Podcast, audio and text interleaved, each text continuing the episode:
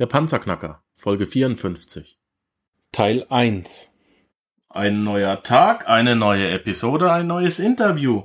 Wir sind heute beim zweiten Teil unserer fünfteiligen Folge, wie ich mir meine erste Immobilie kaufe. Heute wieder zu Gast, wie die letzten beiden Male, natürlich der Christian Schmidt. Ähm, und heute geht's in der zweiten Folge um Immobilien finden und Besichtigung.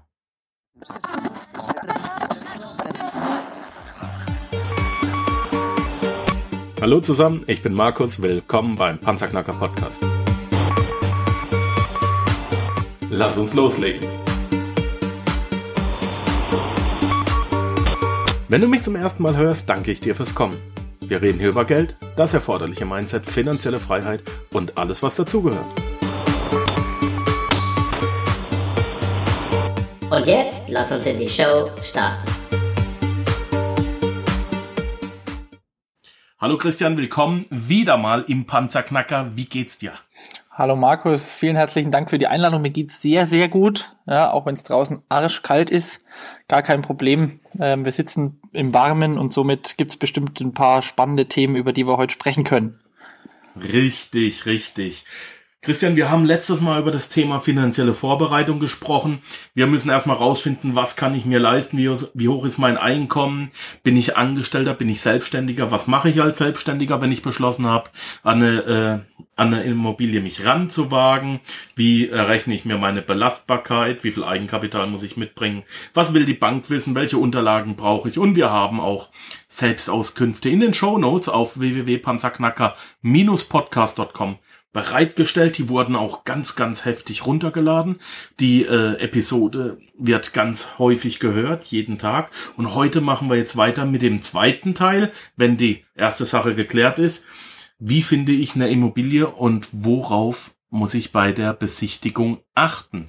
Christian, egal mit wem ich rede, ich habe ganz, ganz viele Freunde aus der Immo-Branche. Ich, ähm, der Thomas Knedel war schon hier bei uns, mit dem ich einen tollen Kontakt habe. Ich darf dich grüßen, Thomas. Natürlich unser gemeinsamer Freund Alex Fischer, ähm, Dr. Florian Roski, der Christian Meichner und so weiter. Ich weiß gar nicht, wie sie alle heißen. Ähm, es gibt ganz viele Leute, aber natürlich hier, ähm, da äh, unser Investment-Punk aus Wien, ja. Und egal, wen du fragst, egal wen ich gefragt habe, ob privat, ob am Mikro, eins haben sie alle immer gleich gesagt, achte auf die Lage. Ja, und wenn wir heute über das Thema, wie finde ich eine Immobilie sprechen, bin ich der Meinung, müssen wir auch unbedingt drüber sprechen, in welcher Lage soll die sein. Gerade auch in der Internetgruppe vom Buch Reicher als die Geissens, wir sind beide drin. Die Frage kommt einmal die Woche, hey, ich habe eine Immobilie hier gefunden, ich habe sie da gefunden. Wie würdest du die Lage beurteilen? Ähm, kannst du mir was darüber sagen? Absolut. Im ersten Teil haben wir ja schon mal die finanzielle Vorbereitung geklärt. Wir sind jetzt an einem Punkt, wo du weißt, okay, du kannst dir finanziell eine Immobilie in deinem gewissen Rahmen leisten. Jetzt haben wir die Vorredner auch äh, alle recht, ja, weil es geht darum, Lage, Lage, Lage. Eine Immobilie ist nun mal etwas, was ich nicht vom Ort verändern kann. Also es ist nicht flexibel wie ein Auto. Ähm, also, wenn ich mich dafür einmal entschieden habe, eine Immobilie irgendwo zu kaufen, wird diese Immobilie auch immer da stehen bleiben. Es ist wichtig, wenn ich in eine Immobilie investiere, meine Hausaufgaben zu machen. Das nennt sich Makrolage. Ja, also das heißt, man muss gucken, in welcher Stadt, in welchem Landkreis, in welcher Gegend möchte ich meine Immobilie kaufen. Und da gibt's ganz viele Parameter, auf was man achten muss. Und der, eine der wichtigsten Parameter ist die Zukunft. Ja, also man hofft oder man glaubt oder man versucht zu recherchieren, dass in der Zukunft dieser Standort sich weiterentwickelt. Also er wird besser statt schlechter. Und ähm, da gibt's einige Punkte, die in dem Bereich wichtig sind. Zum Beispiel ähm, die Kaufkraft. Also wie viel verdient denn da der durchschnittliche Bewohner, so um es mal einfach auszudrücken, wie hoch ist die Arbeitslosigkeit in dieser Gegend, weil es bringt dir nichts, wenn du eine super tolle Wohnung dort hast, aber es sind lauter Menschen, die sich diese Wohnung nicht leisten können. Das ist auch so ein Punkt dazu. Und ähm, eine hohe Arbeitslosigkeit ist natürlich schlecht, und es ist natürlich gut, wenn es viele Arbeitgeber dort gibt. Also als Beispiel, ähm, ich, wie viele ja von euch wissen, ich komme aus der Metropolregion Nürnberg. Ja, das heißt Nürnberg, Erlangen, Bamberg. Ähm, und hier haben wir eine sehr, sehr gute ähm, Zukunftsprognose, weil es dort sehr, sehr viele Firmen gibt. Ja, es gibt dort Siemens, Adidas, Puma, Leonie, Bosch, Brose, also das sind große Arbeitgeber. Das heißt, wenn es jetzt mal einem äh, Unternehmen nicht so gut geht, zum Beispiel der Sportherr, also der Textilherstellung im Sportbereich, zum Beispiel Puma und Adidas, gibt es noch genügend andere Unternehmen, die das Ganze auffangen könnten, die auch wichtige Mitarbeiter und Fachkräfte suchen. Das heißt, umso mehr Firmen und umso mehr gute, große Firmen dort angesiedelt sind, umso mehr Leute ziehen da auch hin, weil die Leute ziehen ja im Endeffekt nur dahin, wo sie auch arbeiten können. Er sagt ja keiner, also gut, ich wohne jetzt in äh, München, weil ich München toll finde, gehe aber nach Dresden zum Arbeiten. Ja, das macht ja keiner. Also ziehen die Leute dahin, wo es auch Arbeit gibt. Und da gibt's was, ähm, das nennt sich Prognos-Studie. Ja, das kann man sich ähm, online im Internet raussuchen. Da wird ähm, von verschiedenen Banken haben damit dazu gewirkt. Ähm, und diese Prognos-Studie kann ich einsehen. Ich glaube, die kostet ein paar Euro. Ich bin mir nicht ganz sicher. Ab und zu werden da auch Auszüge daraus kostenfrei zur Verfügung gestellt. Zum Beispiel die Postbank macht das, die dann zum Beispiel so eine Karte macht. Und da gibt's dann Karten, die prognostizieren, wie es in den nächsten Jahren um diesen Standort bestellt sei ja? Das heißt, die sagen dann, der Standort Chemnitz ist stagnierend zum Beispiel, der Standort Dresden ist sehr, sehr gut und der Standort Erlangen wird sich perfekt weiterentwickeln in den nächsten fünf bis zehn Jahren. Das ist auch das, was einem Investor sehr, sehr wichtig sein sollte. Natürlich der Standort, weil wenn er jetzt eine Immobilie dort kauft, er macht die individuell, er saniert die oder sowas, möchte er in der nächsten Zeit auch, dass da genügend Nachfrage danach herrscht. Und deshalb ist es wichtig, dass du eine Lage aussuchst und in dem Bereich auch eine deine Hausaufgaben machst, um hier bestmöglichst aufgestellt zu sein. Hm, wie mache ich denn das jetzt? In welchem Umkreis gucke ich denn da? Ähm, ist, ist es nicht einfach am besten, wenn ich, wenn ich sage, ich nehme ich nehme einfach nur Wohnungen in, in Großstädten mit mindestens 100.000 Einwohnern? Ja. Ist das nicht am einfachsten? Ja, also sowas wäre zum Beispiel schon mal ein Punkt, wo man anfangen kann. Ähm, ich bin immer ein Freund, ich versuche immer da zu investieren, wo ich mich natürlich auch auskenne. Es gibt in Deutschland so viele tolle Standorte und so viele tolle Möglichkeiten zu investieren, weil man natürlich immer einen Spagat schaffen muss zwischen einer hohen Rendite und Sicherheit. Ja, das ist wie in, wie in jedem anderen Investment aus. Umso mehr Rendite ich habe, umso höher ist auch meine, mein Risiko. Ja, ähm, und ich versuche dann immer in der Gegend, äh, wo ich mich eben auskenne, und das ist bei 90 Prozent der Menschen nun mal da, wo sie wohnen, auch ein Investment zu finden. Das heißt, du wohnst jetzt irgendwo in Sachsen zum Beispiel, dann wäre es von Vorteil, du würdest dir dort an diesem Standort in Sachsen schauen, okay, wie sieht's da aus? Bin ich da gut? Du, du weißt ja selber, du wohnst ja dort. Das heißt, du weißt ja, gibt's in dem Bereich gerade viele deiner Freunde, sind die gerade arbeitssuchend? Oder sind viele deiner Freunde in einem Beschäftigungsverhältnis? Ja, ähm, hast du lange Wege, um zu deinem Arbeitgeber zu kommen? Ja, also du bist ja das beste Beispiel oder in dem Fall ich auch. Ja, bin, wir sind ja das beste Beispiel. Ich habe ja auch keine Lust, lange Wege zu meinen Arbeitsstätten zu fahren oder zu Arbeitgebern zu fahren. Also in dem Zusammenhang kann man in dem Bereich vor allem erstmal bei sich vor der eigenen Haustür anfangen. Und wenn du sagst 100.000, dann macht es natürlich einfacher. Umso größer die Stadt, umso einfacher ist es natürlich auch. Das heißt dann nicht, dass dann morgen alle da wegziehen werden. Also du hast dein Risiko schon ein bisschen minimiert. Ja. Hm? Ähm, kurzer Einwand, ich habe generell keine Lust, zu einem Arbeitgeber zu Ja gut, da sind wir beide eh fein raus in dem Bereich. Ja? Das stimmt wahrscheinlich. das möchte ich nur noch ja. mal klarstellen. Ja. Ähm, du hast vorhin gesagt, man soll drauf schauen, dass vielleicht äh, die Arbeitslosenrate in dieser Makrolage, ja, also in dieser Umgebung, in dieser Gegend, nicht allzu groß ist. Erste Frage, wie groß ist der Umkreis um deine Wohnung, wo du das schaust? Sind es drei Kilometer oder eher 15 Kilometer oder was?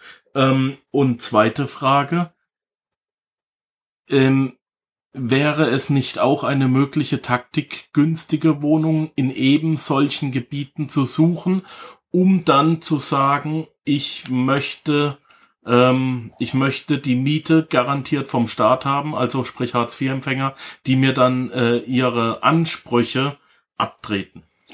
Also genau, also es gibt natürlich auch hier mehrere Möglichkeiten. Du hast natürlich auf eine gewisse Art und Weise recht. Ja, ähm, mit der also zum ersten, zum einen mit dem Thema Hartz-IV-Empfänger, ja, also wenn jemand zu dir in deine Wohnung zieht, ähm, der Mensch bezieht Arbeitslosengeld, ich glaube zwei oder eins, ich kenne mich leider damit nicht ganz so aus, aber er bezieht Arbeitslosengeld, also nicht das, wenn du das erste Mal ins Arbeitslosenbereich gehst, du kriegst ja dann ein Jahr da so und so viel Prozent deines Gehalts zurück. Äh, nicht der, sondern der jetzt schon etwas länger arbeitslos ist, der auf dem Hartz-IV-Satz dann eben auch ist. Heißt ja, glaube ich, nicht mehr Hartz IV. Ähm, der Mensch hat natürlich, also du hast natürlich die Möglichkeit, dir das abtreten zu lassen. Das ist richtig. Allerdings hat der Mensch jederzeit die Möglichkeit, das zurückzufordern. Ja, also er kann sagen zum Arbeitsamt, es tut mir leid, ich möchte das nicht mehr direkt an meinen Vermieter überweisen, sondern wieder an mich. Davon muss er mich nicht in Kenntnis setzen und er hat auch jegliches Recht dazu. Ja, Was ist, ähm, wenn ich das zum Vertragsbestandteil mache? Ist das rechtlich äh, also, ähm, also wir haben, also diese Herausforderungen habe ja nicht nur ich, das haben ja viele andere Bauträger auch, ja. Ähm, ja. Also wir, mir ist noch keine Rechtssicherheit in dem Bereich bekannt. Ja, also falls irgendjemand äh, was anderes gehört hat, kann er uns gerne kontaktieren. Ich würde mich sehr freuen, wenn jemand dazu eine Lösung hat. Ähm, mhm. Aber mir ist keine Rechtssicherheit in dem Bereich bekannt. Deshalb ist das auch ein Trugschluss in meinen Augen, dass der Hartz-IV-Empfänger der sichere Mensch, der sichere Mieter ist ja, der wo regelmäßig die Miete vom Arbeitsamt bezahlt bekommt, ähm, weil er auch jederzeit die Möglichkeit hat zu sagen, okay, nein, ich möchte gern äh, das Geld wieder auf mein Konto überwiesen haben und dann holt er sich den großen 65 Zoll Flachbildfernseher, damit äh, er und seine Frau äh, Fernseh gucken können. Ja, also das ist was, was ein Trugschluss ist in meinen Augen. Du hast aber natürlich äh, noch das Beispiel gebracht, na klar, ähm, man hat natürlich die Möglichkeit, zum Beispiel München ist da vielleicht das einfachste Beispiel. In München selber ist es relativ teuer, du wirst da wenig Möglichkeiten haben, noch eine gute Rendite zu erzielen. Also geht's langsam raus in die Randbereiche, also in diese Speckgürtel. Ja. Mhm. Ähm, und ich versuche dann immer, also ich denke, dass der Mensch so bereit ist, so zwischen 30 und 40 Kilometer maximal zu pendeln. Ja, und das ist dann auch so mein Umkreis, wo ich gucken würde. Ja, wenn jetzt zum Beispiel irgendeine Stadt schon viel zu teuer ist, gehe ich darauf und schaue, okay, hier ist der Standort, das ist so die Innenstadt ja, wo vielleicht auch ein Großteil der, der, der Arbeitgeber sitzt in der Gegend und dann ziehe ich einen Kreis außenrum und sage so, okay, in dem Bereich schaue ich. Ja, wenn das dann fünf Kilometer mehr oder weniger ist und es ist ein gutes Investment, dann muss man einfach rechnen, dann muss man so ein bisschen ein Gespür dafür kriegen. Zu sagen, bei 30 Kilometern Umkreis mache ich es und bei 31 mache ich es nicht, das wäre ein Trugschluss. Mhm. Ja, logisch, klar. Ähm aber jetzt mal zum, zum eigentlichen Thema. Wo finde ich denn jetzt Immobilien? Wenn ich eine Immobilie suche, dann habe ich äh, keine andere Möglichkeit, als zu, zu Immowelt, zu ImmoScout24 zu gehen. Wie heißt es ja? Hier in der Schweiz und ja. in Deutschland sind ja, sind ja diese Portale alle die gleichen Monster. Monster ist Arbeit, glaube ich. Irgendwie, aber man kennt's ja, man gibt bei Google Immo ein und dann kommen die 400.000 Seiten und du kannst dich durchwühlen. Ich glaube, Immo Scout ist die bekannteste. Ja. Da suchen doch Leute wie du mal ganz ehrlich ihre Immobilien nicht wirklich raus, ja. oder? Also es gibt, das ist natürlich so das Gängige, ja. Ich fange an bei ImmoScout, ImmoWelt, ImmoNet. Ähm, viele Leute und, und auch einige Leute, die sehr, sehr erfolgreich sind, die sagen, ähm, ich glaube auch im Immopreneur-Podcast äh, vom Thomas Knedel haben sie es mal gesagt, die sagen also, dass bei ImmoScout, ImmoWelt ist es schon relativ schwer, ein Schnäppchen zu machen. Also Übrigens sehr zu empfehlen, der Thomas, ja, auch den Podcast sollte man anhören. Definitiv, also einer der wenigen Podcasts, ja, wir hatten es im Vorgespräch, einer der wenigen Podcasts, ja. Äh, den ich regelmäßig höre. Ähm, ja. Ich glaube, dass es immer eine Möglichkeit Möglichkeit gibt, eine gute Immobilie zu finden und auch zu kaufen. Und auch gerne bei ImmoScout, ImmoWelt oder ImmoNet oder sonst irgendwas. Es gibt dort immer mal wieder einen Privatanbieter, der was einstellt, der dann sofort von irgendwelchen Maklern angerufen wird, ist natürlich klar. Aber auch diese Immobilien, du hast immer die Möglichkeit, auch in dem Bereich was Gutes zu finden. Ja, also man darf diese Portale nicht außer Acht lassen, weil es suchen natürlich auch ein Großteil der Menschen danach. Also wenn, wenn ich viele Suchinteressenten habe, ist es natürlich für mich als Anbieter auch einfach, ich stelle das Ding einfach mal da ein und schau einfach mal. Also ich glaube schon, dass man da noch ein bisschen was finden kann. Natürlich ist es schwerer, dort was zu finden. Du musst richtig flott sein, also musst die richtig schnell sein. Ähm, weil da sich natürlich wahnsinnig viele Menschen tummeln und natürlich auch viele Menschen tummeln, die wenig Ahnung haben, die dann sagen, okay, das Ding kostet 300.000 Euro, gar kein Problem, ich bezahle dir die 300.000 Euro. Und der klassische Investor sagt natürlich, damit da eine anständige Rendite rauskommt, äh, geht's nicht über 250 oder sowas. Es kommt natürlich auch immer auf die Intuition drauf an, da komme ich dann gleich noch dazu. Ähm, du hast natürlich noch andere Möglichkeiten, ähm, auch im Internet was zu finden. Da gibt es zum Beispiel, also ganz normal über eBay gibt es immer mal wieder Sachen, was viele Leute vernachlässigen. Natürlich auch eBay Kleinanzeigen ist ein wichtiges Thema, wo es viele private Menschen noch aktuell drin gibt. Du hast die Möglichkeit, äh, ich weiß nicht, äh, wie das in anderen äh, Bundesländern aussieht. Also bei uns gibt es sowas wie Quoka, ja. Ähm, das ist so ein, also wie so ein also ähnlich wie eBay Kleinanzeigen ist das aufgebaut. Das war früher mal so eine Zeitung, die eben mal verschickt wurde. Da waren dann lauter so Kleinanzeigen drin. Ähm, da ist immer mal wieder was drin, auch in der Zeitung, ja, ganz altmodisch. Vor allem die etwas ältere Generation, die mit dem Internet noch nicht ganz so bewandert ist, habe ich mitbekommen, die äh, inseriert öfters mal eine Immobilie in den Tageszeitungen. Ganz, ganz klassisch. Ja. Ähm, was ich äh, richtig cool fand. Ja, früher war das Thema der Versteigerungen. Ja, das heißt, da gibt es ja mehrere Anbieter, die Immobilien versteigern. Ähm, egal, ob das jetzt die sächsische Grundstücksauktion ist oder äh, die deutsche Grundstücksauktion oder so, da gibt es ja ganz viele verschiedene Anbieter. Man hat auch die Möglichkeit, dann zum Amtsgericht zu gehen und einfach zu sagen, okay, aus einer Insolvenz äh, werden irgendwelche Immobilien verkauft oder sowas. Ja, also äh, da denk, also ich glaube, dass man da früher sehr, sehr gute Schnäppchen gemacht hat. In der jetzigen Zeit ist es äh, sehr, sehr schwer geworden, weil sich da viele Leute tummeln, die relativ wenig Ahnung haben. Und wenig Ahnung heißt, sie bezahlen viel Geld. Ja, also ich war da vor äh, ein paar Wochen bei einer äh, Versteigerung und ähm, da gehen Immobilien äh, über den, also weit über die Verkehrswerte weg. Ja, ähm, mhm und das ist was, was ich nicht nachvollziehen kann, aber die Leute haben natürlich vielleicht eine andere Intuition. Ja, der sagt zum Beispiel, diese Immobilie gefällt mir so toll, ich will da selber mal einziehen. Das ist meine Traumimmobilie, also bezahle ich mal, keine Ahnung, 20.000 Euro mehr. Ja, für den klassischen Immobilieninvestor sagt er, okay, das ist aber dann nicht mehr rentabel für mich oder es gibt bessere Deals. Also das Thema der Versteigerungen, da gibt's immer mal wieder was, ja, aber ähm, ich habe da nicht so mehr den, den Zug dazu. Wobei man bei dem Thema der Versteigerung auch gucken muss, dass man sich vorher schon informiert. Meistens ist es ja so, da gibt es einen Katalog, da sind die Immobilien ange, angepriesen oder werden, da wird mal kurz drüber informiert, wo sind diese Immobilien, ein bisschen was zum Zustand, aber mehr gibt's gar nicht. Du kaufst also so ein bisschen die Katze im Sack. Ähm, du musst natürlich dann vorher dahin fahren. Die Menschen, die diese äh, Kataloge rausbringen, helfen dir in einer, äh, in einer Art und Weise natürlich auch. Du hast auch die Möglichkeit, da zu besichtigen. Aber es ist natürlich alles ein bisschen schwieriger als äh, eine klassische Besichtigung, ja. Ja. Und äh, Facebook zum Beispiel, was äh, in, in, in kurzer Zeit jetzt bei mir relativ häufig äh, mehrere, oder ich habe da schon zwei Immobilien gekauft, deshalb äh, in Facebook-Gruppen wird immer mal wieder was angeboten. Ja? Ähm, aber auch hier gilt, man muss schnell sein, weil sich natürlich ganz viele Leute tummeln. Also tummeln sich natürlich ganz viele Immobilienmakler, so wie ich eben auch. Also man darf auch, man muss auch ein bisschen weg von dem Thema, der Immobilienmakler ist ein Feind des Investors. Es stimmt ja nicht, ja. Die helfen mir ja. Deshalb bin ich zum Beispiel bei vielen anderen Immobilienmaklern gelistet. Den sage ich, hallo Jungs, ich äh, suche Immobilien im Denkmalschutz, im Sanierungsbereich, die und die Größenordnung. Wenn ihr da was habt, ruft mich bitte zuerst an, bevor ihr die Sachen online stellt. Das hat ja auch einen Vorteil, ja, dass die Leute dann eine Provision dafür brauchen, äh, ist natürlich selbstverständlich, weil wenn du arbeiten gehst oder wenn jemand arbeiten geht in einem 40-Stunden-Job, muss der seinen Kühlschrank auch irgendwie voll machen. Ja, und, äh, und dadurch. Der Makler, der, der Makler freut sich natürlich auf dich, wenn er, wenn er solche ähm, A-Klasse-Kunden hat. Also diese, äh, wenn er weiß, du bist Investor, dann weiß er, du hast Geld, ja. du weißt, worauf er achten muss und er hat unheimlich wenig Arbeit damit. Richtig, genau. Und das ist was. kommt rein, kann was für ein Christian sein. Ich nehme das Telefon in die Hand, Christian, hab drei Dinger da, wann können wir sie angucken? Genau, das ist perfekt und das macht es auch viel, viel einfacher. Und dann habe ich auch gar kein Problem, äh, mit ihm äh, zu kommunizieren und mit ihm zu reden und sagen, pass mal auf, äh, hast du dir verdient die Cottage und wenn du die, äh, die, die nächste tolle Immobilie hast, dann ruf mich doch bitte wieder als erstes an. Du hast ja gesehen, ich habe deine äh, Cottage innerhalb von zwei, drei Tagen bezahlt oder sonst irgendwas. Also das ist was zum Beispiel, was ein wichtiges Thema ist.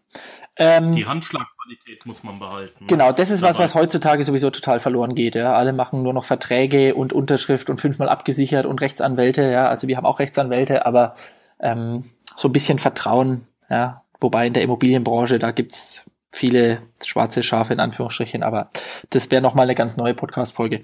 Ähm, Kontakte. Ähm, also die persönlichen Kontakte, die sind auch sehr, sehr wichtig, weil so kriegst du auch nochmal äh, Immobilien. Ich habe es, äh, glaube ich, schon mal kurz angesprochen. Hausverwaltung, du kannst natürlich mit Hausverwaltungen äh, Kontakte eingehen. Das heißt, die Hausverwaltung weiß ja meistens am ehesten, welcher äh, Vermieter am unzufriedensten mit, unzufriedensten mit seiner Wohnung ist. Ähm, also hast du da die Möglichkeit, vielleicht auch früher eine Information zu kriegen.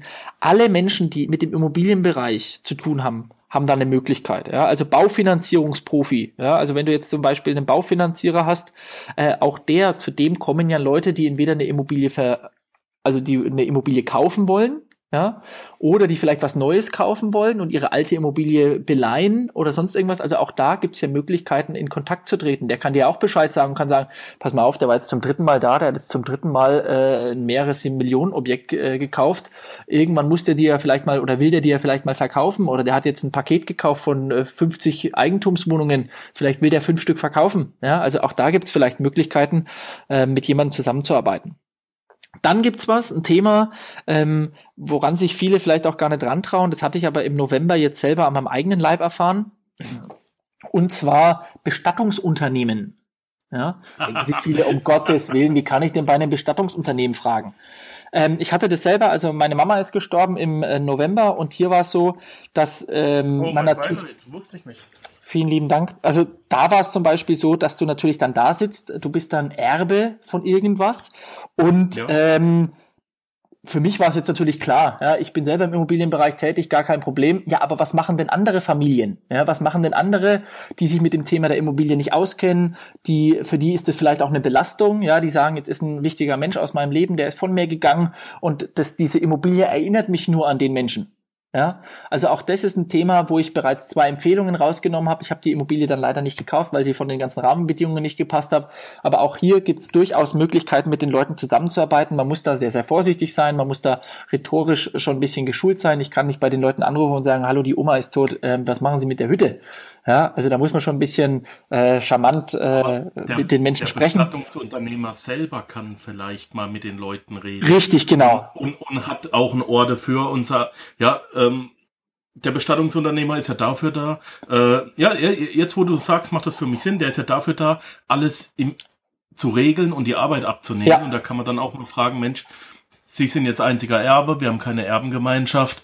Ähm, was wollen Sie denn mit dem Haus machen? Ich habe da vielleicht einen Kontakt. Genau. Wollen Sie das behalten? Wollen Sie es zu Geld machen? Und ne, der ja. weiß ja, der hat ja ein Gespür dafür, ja. wie man mit diesen Leuten reden muss. Ja. Das ist ein sehr gut, ja, ja. Man weiß ja auch nicht die finanzielle Situation von den Hinterbliebenen. Ja, du kannst ja nie sagen, haben die jetzt reich geerbt oder haben die vielleicht nichts, können vielleicht gerade so die Beerdigung bezahlen. Die freuen sich dann noch, wenn du denen die Eigentumswohnung abkaufst, damit die die Beerdigung vielleicht bezahlen können, ähm, damit die ihnen vielleicht auch eine Beerdigung, so wie die, äh, die, die der Verstorbene oder die Verstorbene sich das vorgestellt hat. Ja, also da gibt's ja unterschiedliche Beweggründe. Das ist ein Thema, was man ein bisschen mit Vorsicht genießen muss, aber es ist durchaus eine Möglichkeit, auch an Immobilien zu kommen. Dann habe ich noch Notare natürlich, ja, weil die machen ja ständig Beurkunden. Da gibt es Möglichkeiten. Versicherungsunternehmen natürlich, weil wenn die natürlich ähm, äh, Immobilien versichern, ja, hast du auch Kontakt, haben die Kontakt zu äh, Immobilieneigentümern und auch die Leute kriegen ja, wenn die die Vermögen verwalten, wenn der im Finanzdienstleistungsbereich ist, die kriegen natürlich auch mit. Also ich spreche da aus Erfahrung, machen wir ja auch dass zum Beispiel einer unserer Kunden zu uns kommt und sagt, Herr Schmidt, wie sieht's denn aus? Äh, jetzt haben Sie mir äh, die Sachen alles super versichert, aber ich muss leider äh, umziehen, weil ich gehe jetzt nach Singapur ja? oder sonst irgendwas. Äh, was mache ich denn mit meiner Immobilie? Können Sie die mir vermieten? Können Sie mir die vielleicht verkaufen? Ähm, kennen Sie jemanden? Ja? Also das sind auch schon Beispielsachen, äh, wo man natürlich äh, ohne dass die Immobilie gleich bei irgendeinem Immobilienportal landet, ähm, Kontakte aufbauen kann. Was ein wichtiger Punkt ist noch, habe ich auch schon selber am eigenen Leib erfahren, der Bürgermeister. Ja, der Bürgermeister von einem Ort weiß meistens äh, auch, wer welche Immobilie verkaufen will oder vielleicht sogar was, was leer steht, ja, weil vielleicht einer gestorben ist, es gab dann keine Erben hinten dran. Die Stadt selber hält einige Immobilien und die wissen manchmal auch nicht, was sie damit anfangen sollen. Ja, also vor allem in sehr, sehr zentralen Lagen gibt's da öfter mal die äh, Situation. Genau. Und ähm, ähm, noch nie so gut eine Flasche Schnaps investiert, ne? genau, also wenn du regelmäßig Alkohol trinkst, ich komme da leider, also ich bin keiner, ich trinke leider keinen, also ich trinke keinen Alkohol, ja, da muss schon äh, Weihnachten, Ostern und Silvester auf einen Tag fallen, damit ich mal Alkohol trinke. Ähm, aber durchaus, äh, wenn du da alkoholtechnisch gut ausgerüstet bist, kannst du mal mit einer Flasche zum Bürgermeister gehen und sagen, so, wir katteln's jetzt mal aus. Ja, wir gucken jetzt ja. mal, was ist denn so frei bei euch? Ja, meine Lieben, das war's jetzt leider auch schon wieder mit dem ersten Teil für heute. Es geht in der nächsten Folge weiter mit diesem Interview. Schaltet bitte wieder ein. Ja, das war's leider auch schon wieder für heute. Ich danke dir fürs Zuhören. Unter www.panzerknacker-podcast.com findest du weitere hilfreiche Informationen wie beispielsweise die Panzerknacker Ressourcenliste, den Panzerknacker Award, Buchtipps oder auch die vielen hilfreichen Produkte, die dir helfen, deine finanzielle Zukunft selbst zu steuern. Dies ist eine Markus Habermill Production. Hör doch auch einfach nächste Woche wieder in die neue Episode rein. Ich freue mich auf dich.